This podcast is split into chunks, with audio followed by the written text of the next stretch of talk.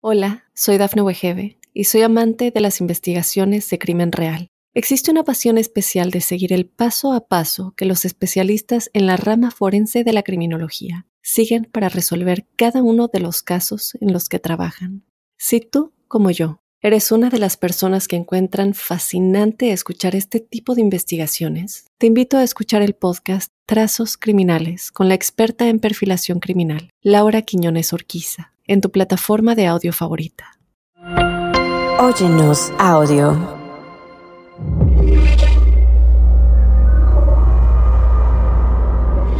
Observador paranormal. Hace muchos años me tocó investigar un lugar en el cual yo creí que era solamente un mito y resulta que no lo era. Era parte de las leyendas que nos acompañan a las personas que nos gustan los fenómenos paranormales. Era una casa que según se encontraba en medio de un lugar inhóspito. Para la gente que conoce la Ciudad de México, este lugar se encuentra en la tercera sección de Chapultepec. Y era la famosa casa de la tía Toña. Esta leyenda transgredió muchos lugares, y yo quise ir a averiguar junto con un grupo de amigos si esta casa en verdad existía. Y lo que les puedo decir es que sí, sí existe.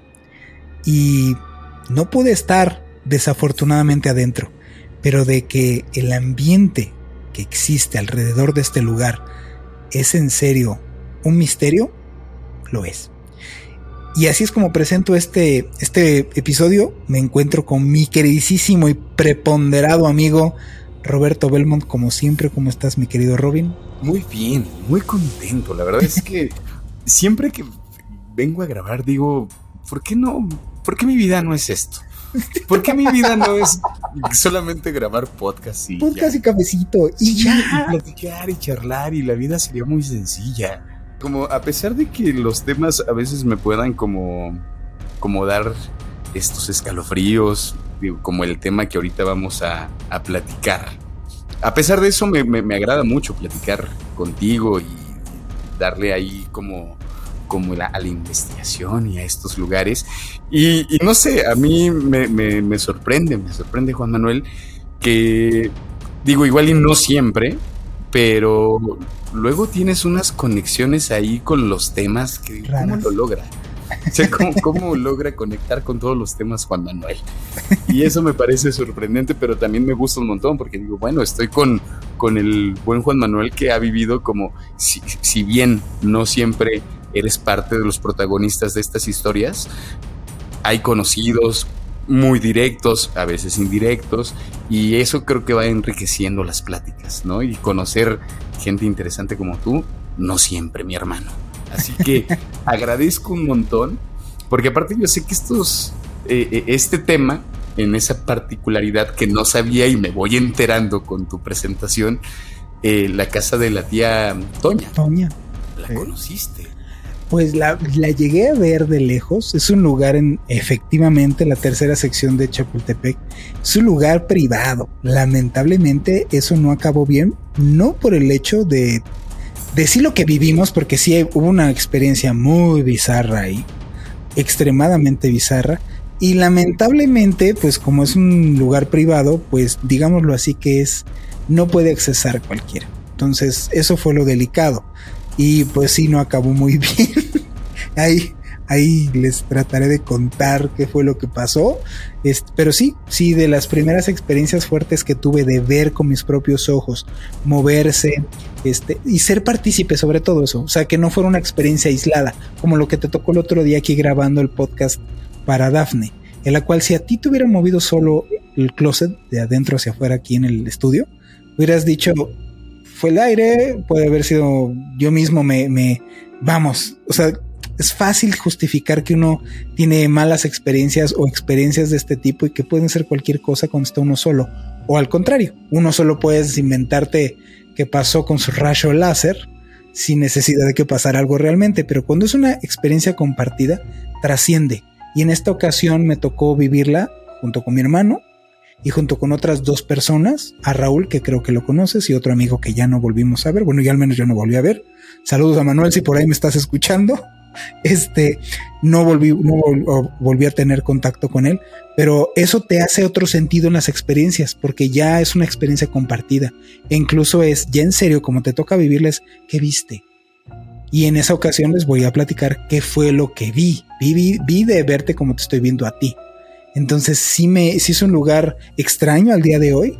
Y son justo estas, estos, estos sitios en donde los, los envuelve un, pues digo, una especie de energía negativa así de este, de este tipo, ¿no? Entonces, pues vamos a esta lista que hemos preparado para ustedes. Antes, antes de irnos a la lista, antes de adentrarnos. Venga, venga, échame la primera. ¿Tú qué crees, o sea, con respecto, eh, digo, pero me llama mucho la atención de estos lugares, ¿no? Eh, que de pronto pueden estar cargados de energía, que pasan cosas, ya sea unos en mayor o menor este grado. Eh, grado pero yo una de las cosas que me pregunto, por ejemplo, ¿no? La casa de la tía Toña.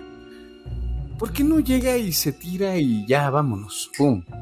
Porque hasta donde yo sé, lo que yo investigué es que está intestado. Entonces, pues no es como... La mayoría de las veces pasa con estos lugares, ¿no? Que son lugares que ya son insoportables de habitar. La gente se va, ya no quiere saber más de esos lugares y entonces deciden dejarlos ahí. ¿Tú crees? voy a sonar, va a sonar medio tétrico lo que te voy a decir, pero muy parecido a por donde vives.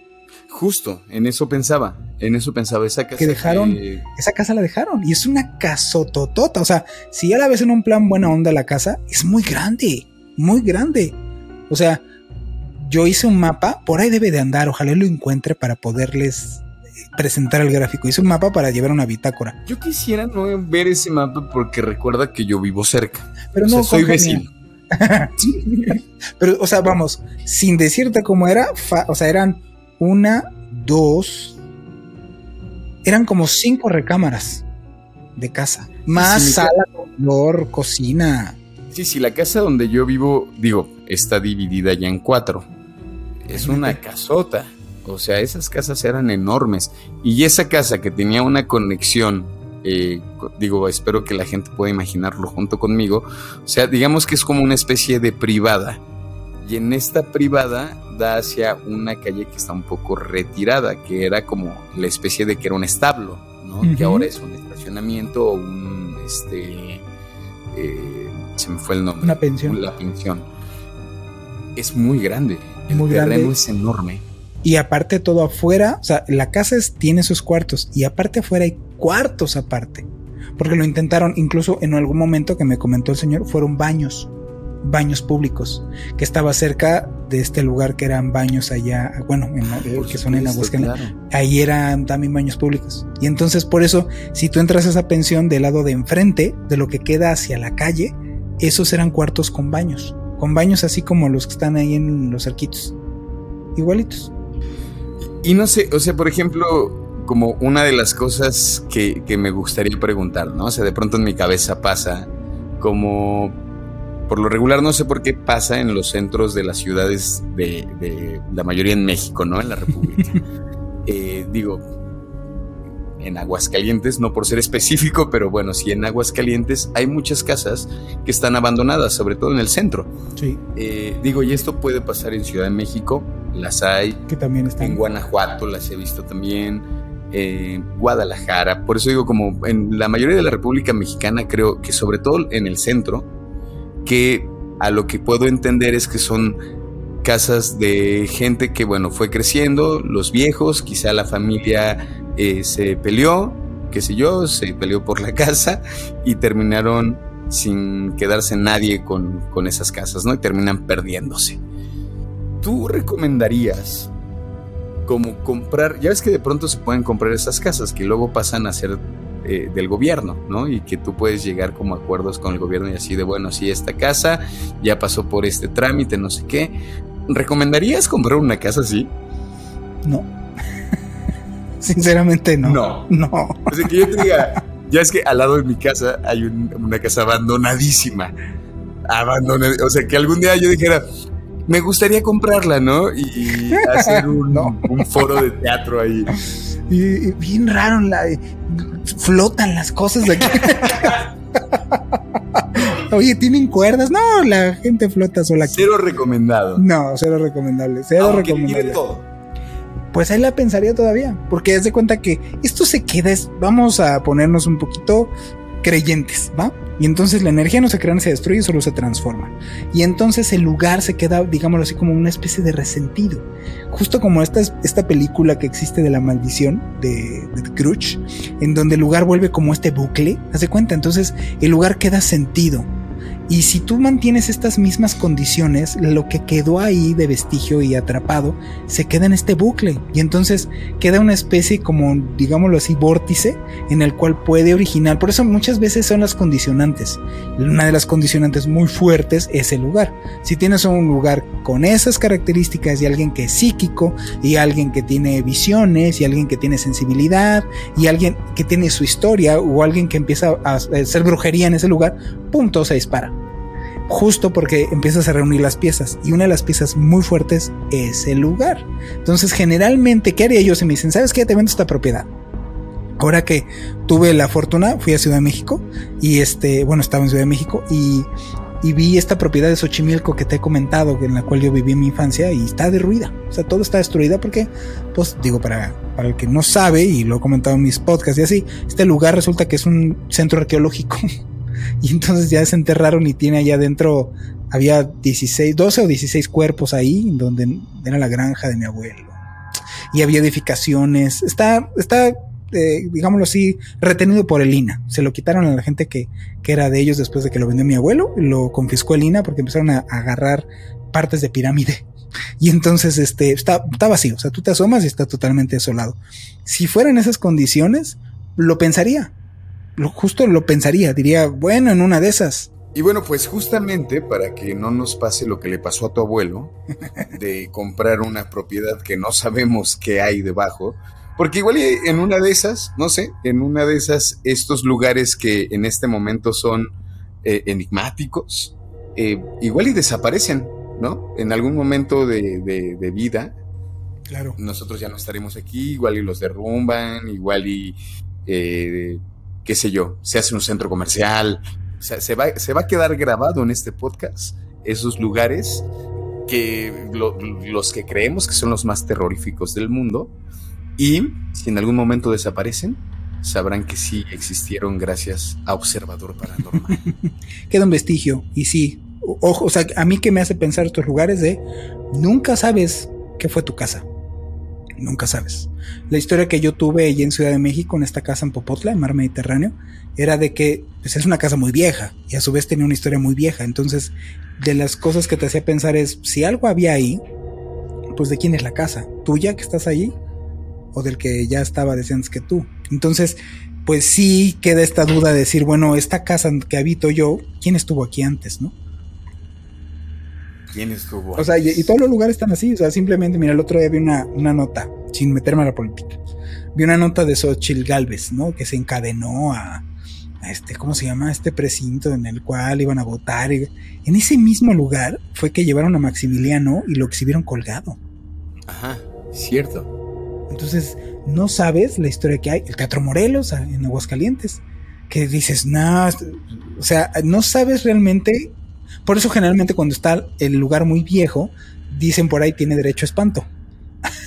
¿Por qué? Porque está viejo y entonces han pasado muchas cosas que generalmente, pues como en el pasado, son muy violentas, queda impregnado. Sabes que fue tu casa. Entonces yo de entrada, por ejemplo, yo a mí me dices, Juan, ¿tú comprarías casa? Sí, a las afueras. O sea, sí en un lugar que no, que yo supiera que realmente tiene, si no una historia bonita, una historia que no tiene nada que ver como hechos violentos y así. O sea, a mí me viene si ofreces a mi Amityville, voy y lo investigo, pero no me voy a vivir ahí. Más como lo que me pasa a mí. O sea, que ya sé que me va a pasar. Últimamente, y de hecho, lo aprovecho el podcast para que la gente no se sienta sola. Últimamente ha sucedido de que he, tenido últimamente sueños medios tenebrosos, pues.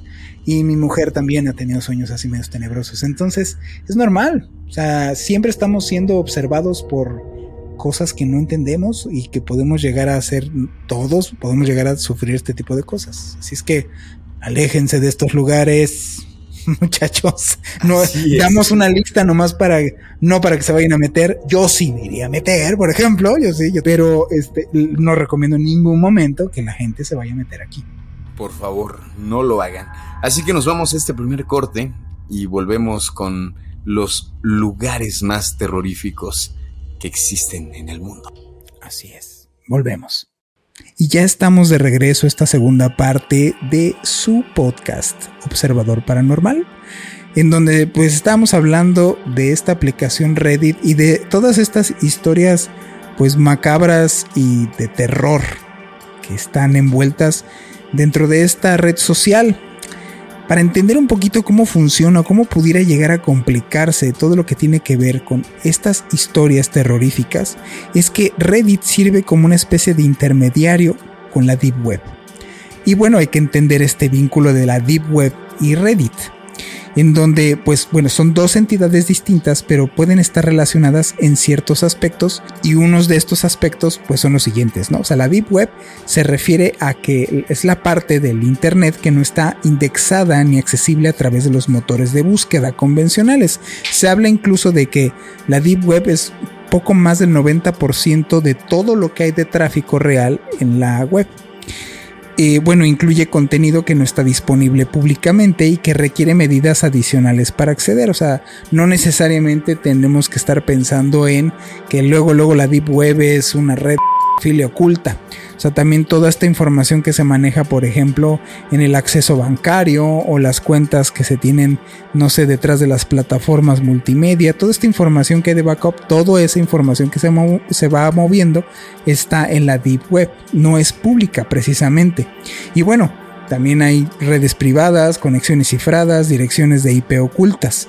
Y bueno, la web abarca una variedad de contenido, desde bases de datos privadas y correos electrónicos protegidos hasta servicios encriptados y foros privados. Reddit, por su parte, como ya mencionamos un poco, es una plataforma en línea accesible a través de la web superficial, la que es llamada la Clear Web o la Surface Web, o sea, la que todo mundo puede llegar a tener acceso en donde los usuarios pueden compartir y discutir contenido en diversos temas, Reddit en sí no forma parte de la Deep Web. O sea, es más bien un medio de acceso a la Deep Web, ya que es un sitio web de acceso público y ampliamente conocido. Pero bueno, sin embargo es posible que Reddit se mencionen o se compartan enlaces relacionados con la Deep Web. Esto es lo peligroso. Algunos subreddits pueden discutir temas relacionados con la tecnología de anonimato, redes privadas o actividades ilegales que ocurren en la Deep Web.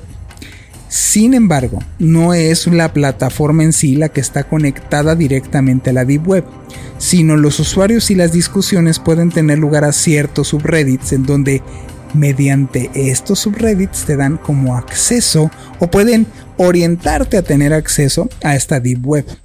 Es importante tener en cuenta que la Deep Web es un entorno complejo y potencialmente peligroso, en verdad peligroso, y que no solamente esto, advertirle al público, a todos nuestros observadores, que al accesar a estos lugares no solamente es de que te pongas a negociar con sicarios, la gente se imagina que entra aquí y está hablando con piratas, ¿no? Cibernéticos, no, también te está vigilando el FBI, te está vigilando la CIA, se, están ahí infiltrados allá adentro, y si te pones a hacer cosas ilegales, más si eres inexperto, es muy fácil que lo primero que pase es que acabes en manos de las autoridades a que te pongas a comerciar.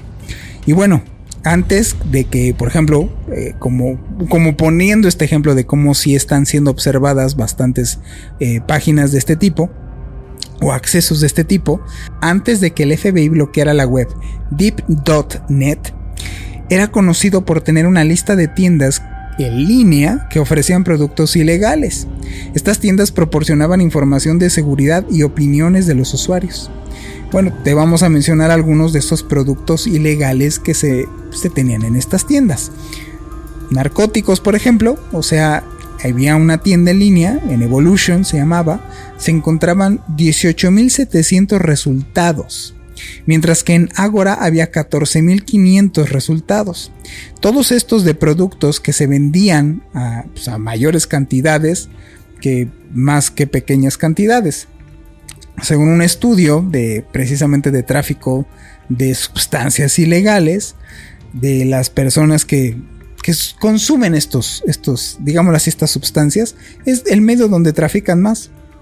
Entre las drogas más populares que se encontraban dentro de estos espacios en la Deep Web, pues era la marihuana, el éxtasis, la cocaína, el hashish, la metanfetamina, la heroína, el fentanilo y muchas otras cosas más.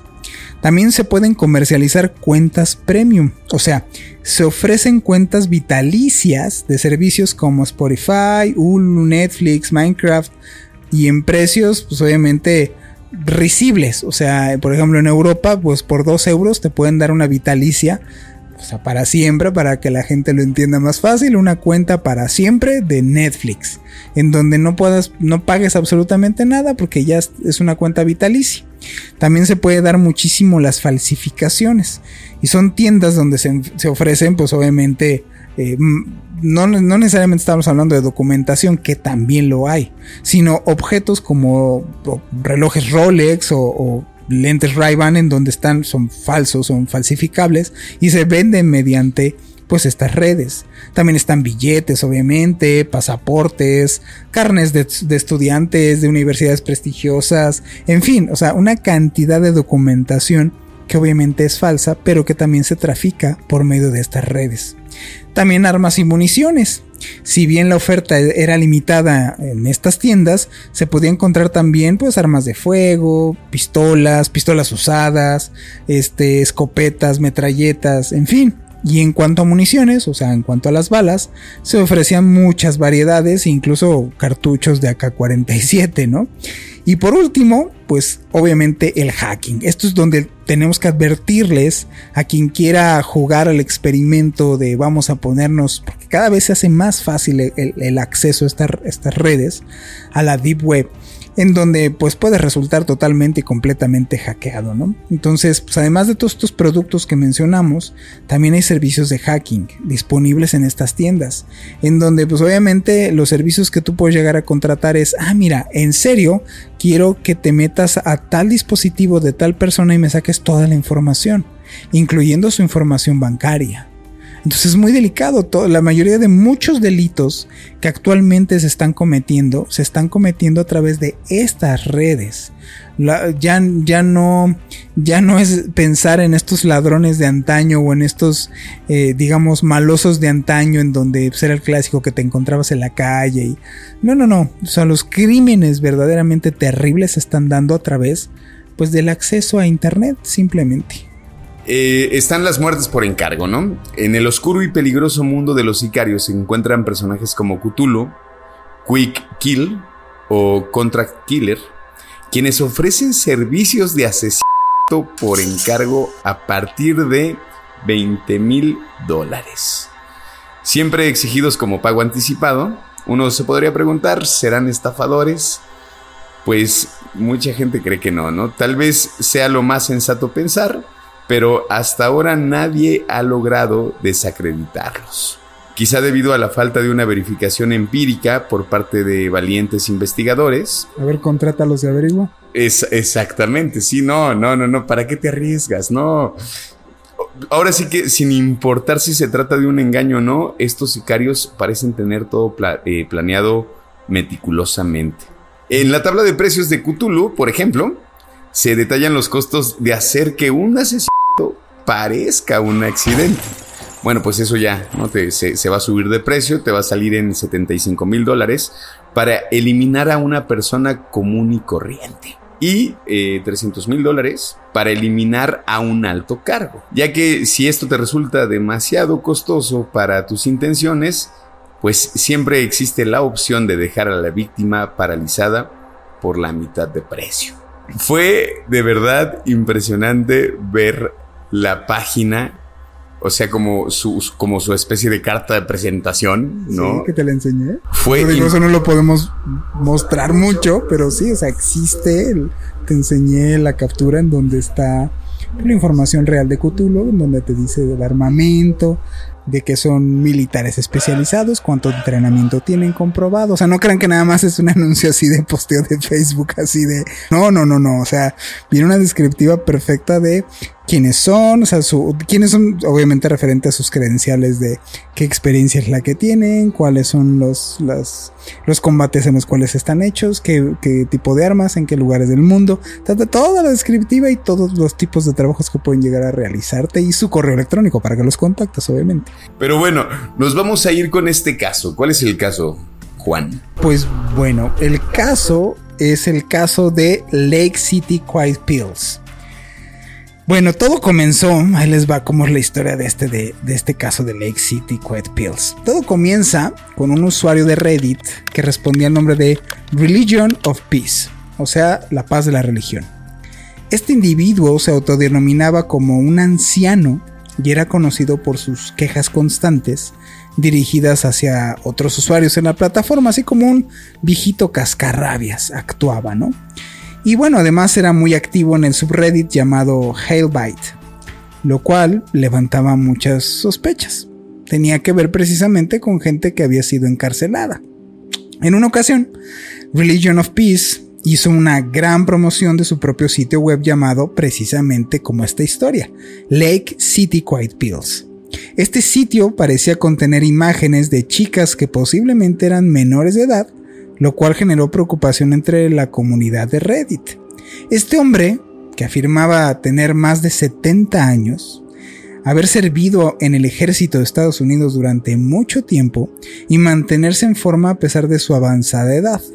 Sin embargo, el problema o lo raro empezó acá. Surgió cuando un nuevo usuario, bajo el nombre de 260 o 26, reveló que había encontrado muerto a Religion of Peace en su computadora.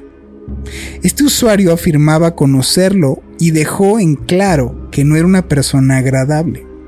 Aparentemente, ese era el fin de la historia, o al menos así parecía. ¿Qué fue lo que sucedió después? Pues que, bueno, debido a la fama que tenía este personaje de Religion of Peace en Reddit, muchas personas empezaron a, pues, investigar, ¿no? Decidieron indagar qué había detrás de toda esta historia, sobre todo de su sitio web que estamos mencionando de Lake City Quiet Pills. Como ambos usuarios estaban involucrados, el 260, 2 o 2 slash 60 o 2 slash 6, porque tenía varios, fue entonces, bueno, cuando descubrieron que en un sitio web similar a Reddit llamado FARC había un usuario registrado con el nombre de Angel26. Obviamente refiriéndose a este que estamos diciendo de 2 6 o 60. En su biografía había una frase intrigante y decía, otorgando píldoras tranquilizantes de Lake City a los malditos bastardos que necesitan un descanso permanente desde el año 1968. O sea, estaba confesando de que había él asesinado al usuario de Reddit precisamente de, de, Religion of Peace. Esto hizo que sospechara que Angel26 podía ser la misma persona que anunció la muerte de Religion of Peace. La gente empezó como a indagar y a juntar las piezas ya que obviamente hacía la referencia de las Lake City Quiet Pills y utilizaba los números 2 y 6 que estamos mencionando. Lo más sorprendente fue descubrir que en su correo electrónico el dominio que tenía era arroba likecityquietpills.com como si fuera usuario de la página del que era anteriormente el usuario de Reddit. Naturalmente los usuarios decidieron investigar más y llegaron al fondo del sitio web. Descubrieron en este punto mensajes muy específicos ocultos en el código fuente de la página. Obviamente alguien los había dejado intencionalmente aquí, los cuales insinuaban que aquel sitio web era utilizado como una especie de plataforma para contratar a mercenarios y recibir encargos. O sea, se, se trataba no de una red de asesinos cualquiera. Develó más bien un un punto para reunión de los mercenarios en donde se estaban poniendo de acuerdo para hacer asesinatos. O sea, esta no era una red de filia como se pensaba al inicio, sino más bien era una red de mercenarios que mataban a personas por encargo. Entonces, como empezó a ser muy partícipe, no les gustó a la red de mercenarios a los cuales pertenecía Religion and Peace y el otro usuario lo mató pues si en algún momento llegaron a pensar, a ver esta plataforma, eh, si alguien ya les había hablado, este, pues más bien como tratar de evitarla, ¿no? Evitarla a toda costa, porque también, o sea, te metes ahí y aunque tenga muy buenas intenciones, porque finalmente lo comentaba hace rato, ¿no? No es que la, la red misma sea la malvada, ¿no? No, no está hecha con ese sentido. Digo que ya los usuarios eh, hayan hecho un mal uso, ¿no? Y que hayan encontrado la manera de poder eh, hacer maldad, ¿no? Con esta, eh, con, Reddit, pues eso está terrible. Y es que en algún momento lo, llega a comentar alguien, ¿no? Alguien que te dice cómo, cómo poderte meter. Ya lo que te encuentres, este, porque es muy fácil, es muy fácil bajar la aplicación. Así que bueno, nos vamos a este pequeño corte y volvemos. Estamos de vuelta. Pero bueno, el, el lugar que sí, sí conocí, al menos si no por dentro, por fuera, en una época en la cual pues era un poquito más fácil accesar ya que no se encontraba tanta seguridad por ahí y aún así pues digo hubo un problema por ahí que les vamos a platicar. Pues es la famosísima casa de la tía Toña. Todos estos lugares son obviamente lugares reconocidos algunos y otros no y les hicimos esta lista en la cual si ustedes están interesados en conocer más de estos lugares este digámoslo así mágicos sobrenaturales volvemos a hacer una lista y tenemos muchos lugares que pudimos comentarles a ustedes así como recomendación. Pero este lugar de la Casa de Tía Toña son los lugares pues más famosos en México, en la Ciudad de México. Esta supuesta casa de la Tía Toña tiene una actividad paranormal, también es conocida como la Casa de los Tubos.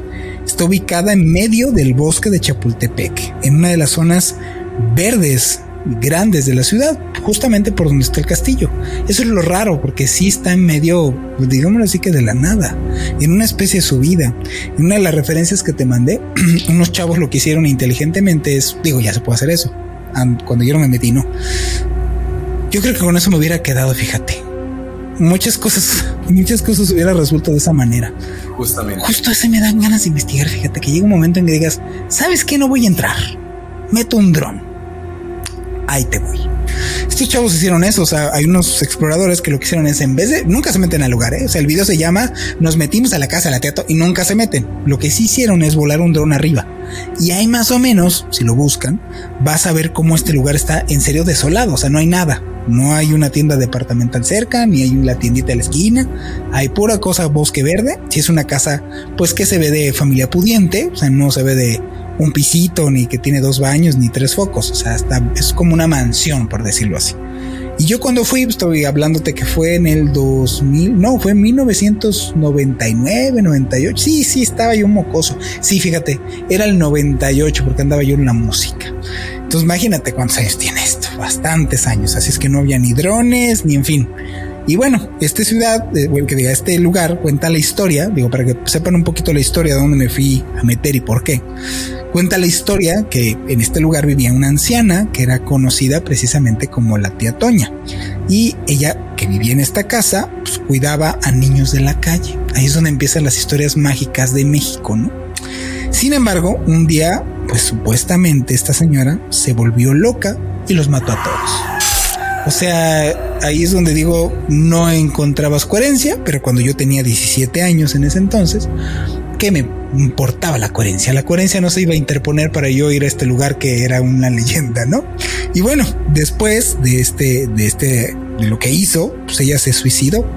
Y desde entonces se dice que la casa está embrujada por los espíritus de los niños y de la propia tía Toña.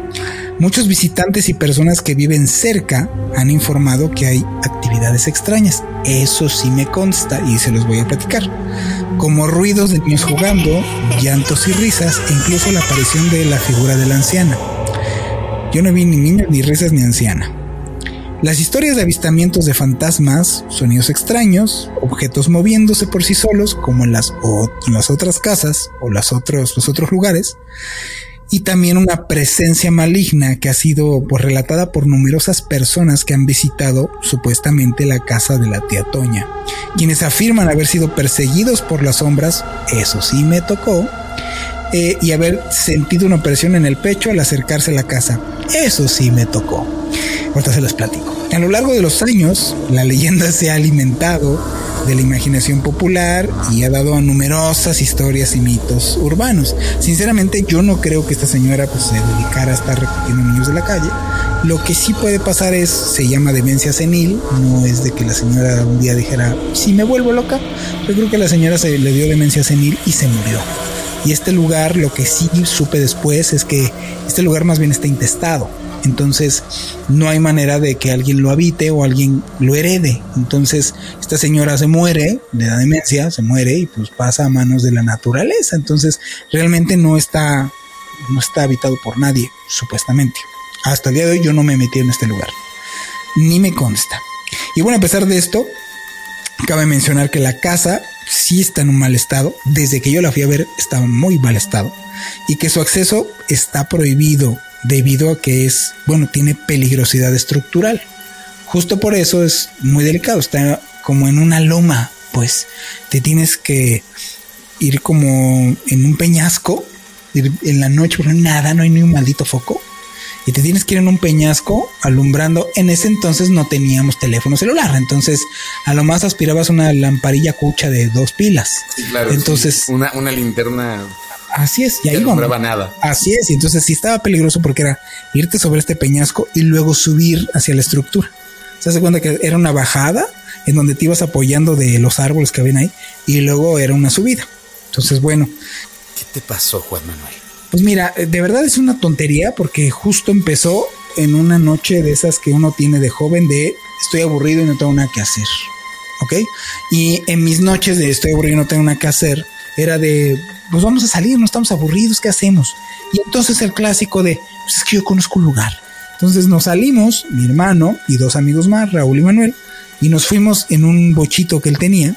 Entonces nos internamos a esta tercera sección de, de Chapultepec y en algún punto, porque él sabía el camino, dijo, es aquí. Y entonces, en el es aquí, es una calle que actualmente, imagínate, si ahorita está deshabitada, ahí no había nada, no pasaba ni una mosca y te paras en medio de la nada, en donde en serio, pues todavía sigue siendo bosque.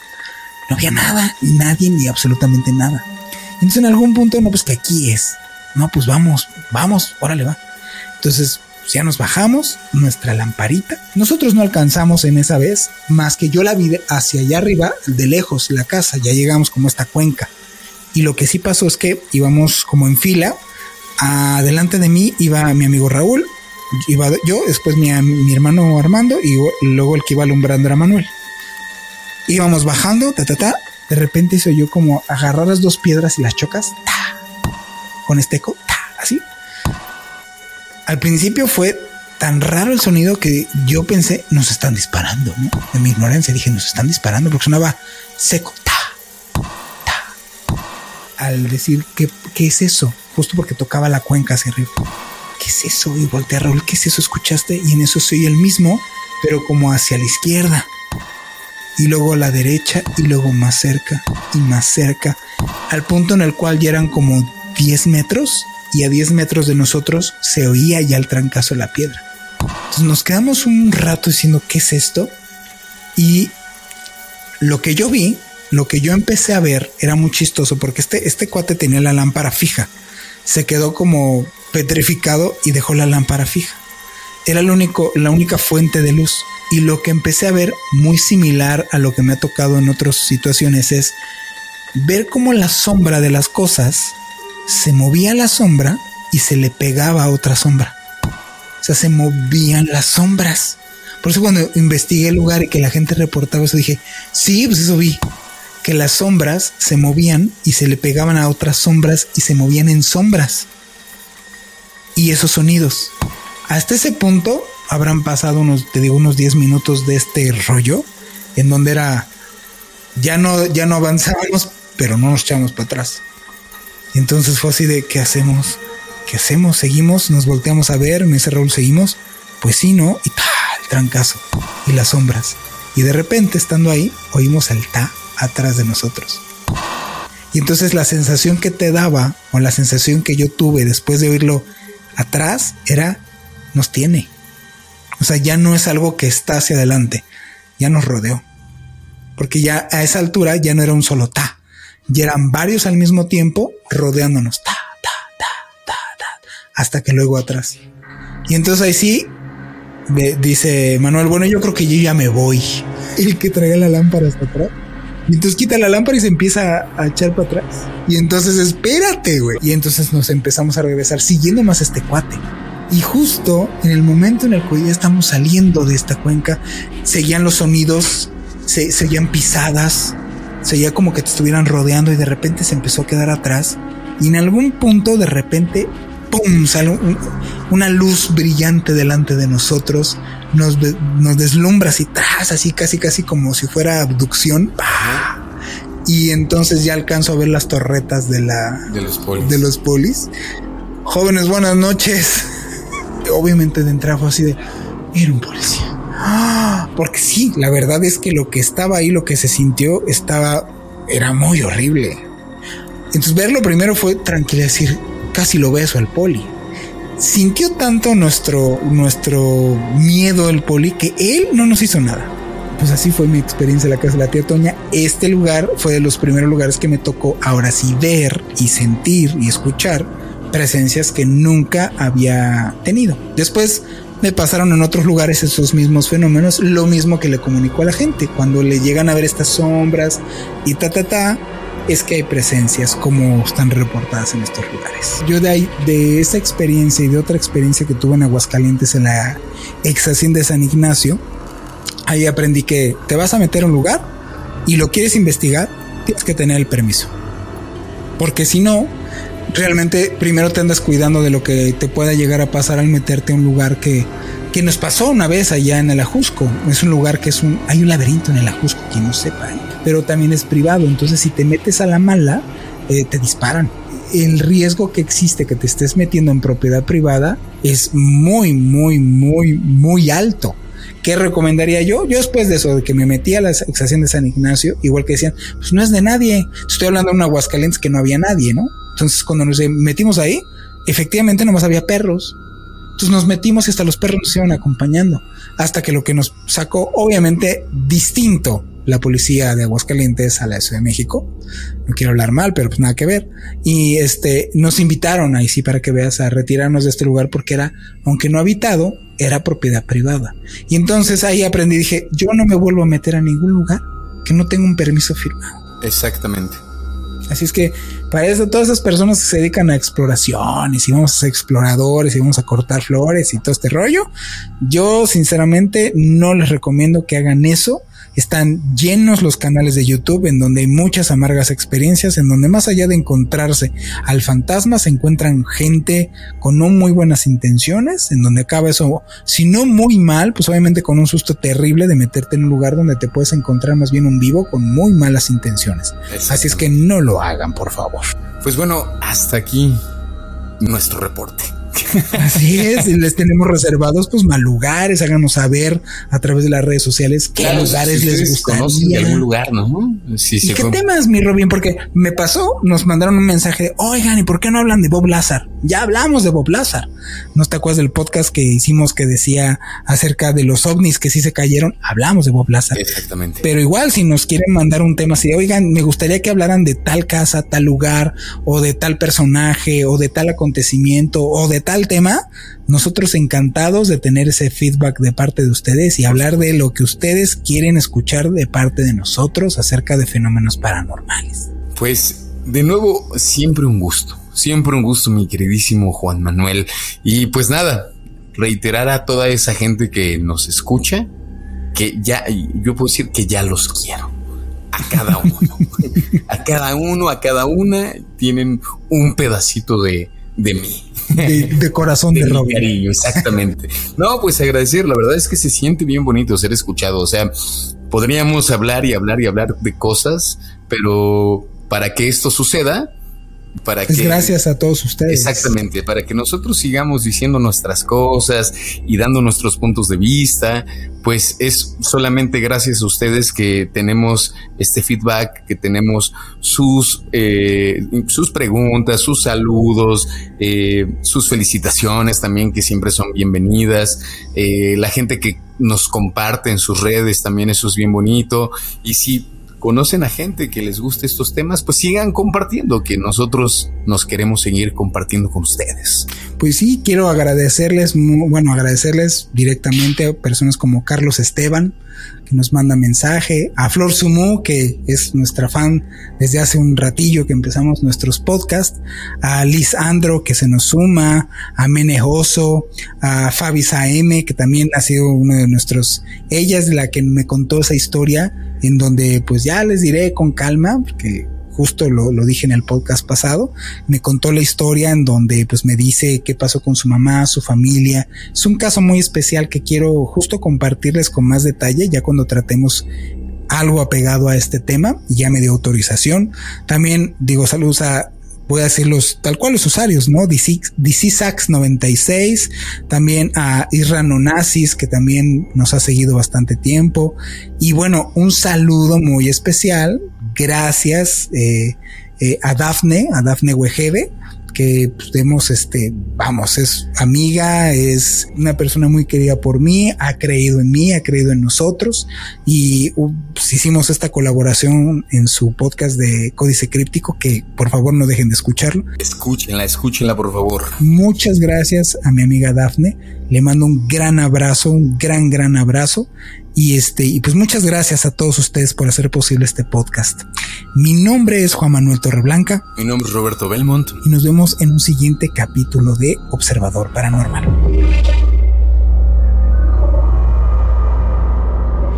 Observador Paranormal. Óyenos audio. Hola, soy Dafne Wegebe y soy amante de las investigaciones de crimen real Existe una pasión especial de seguir el paso a paso que los especialistas en la rama forense de la criminología siguen para resolver cada uno de los casos en los que trabajan. Si tú, como yo, eres una de las personas que encuentran fascinante escuchar este tipo de investigaciones, te invito a escuchar el podcast Trazos Criminales con la experta en perfilación criminal, Laura Quiñones Orquiza, en tu plataforma de audio favorita.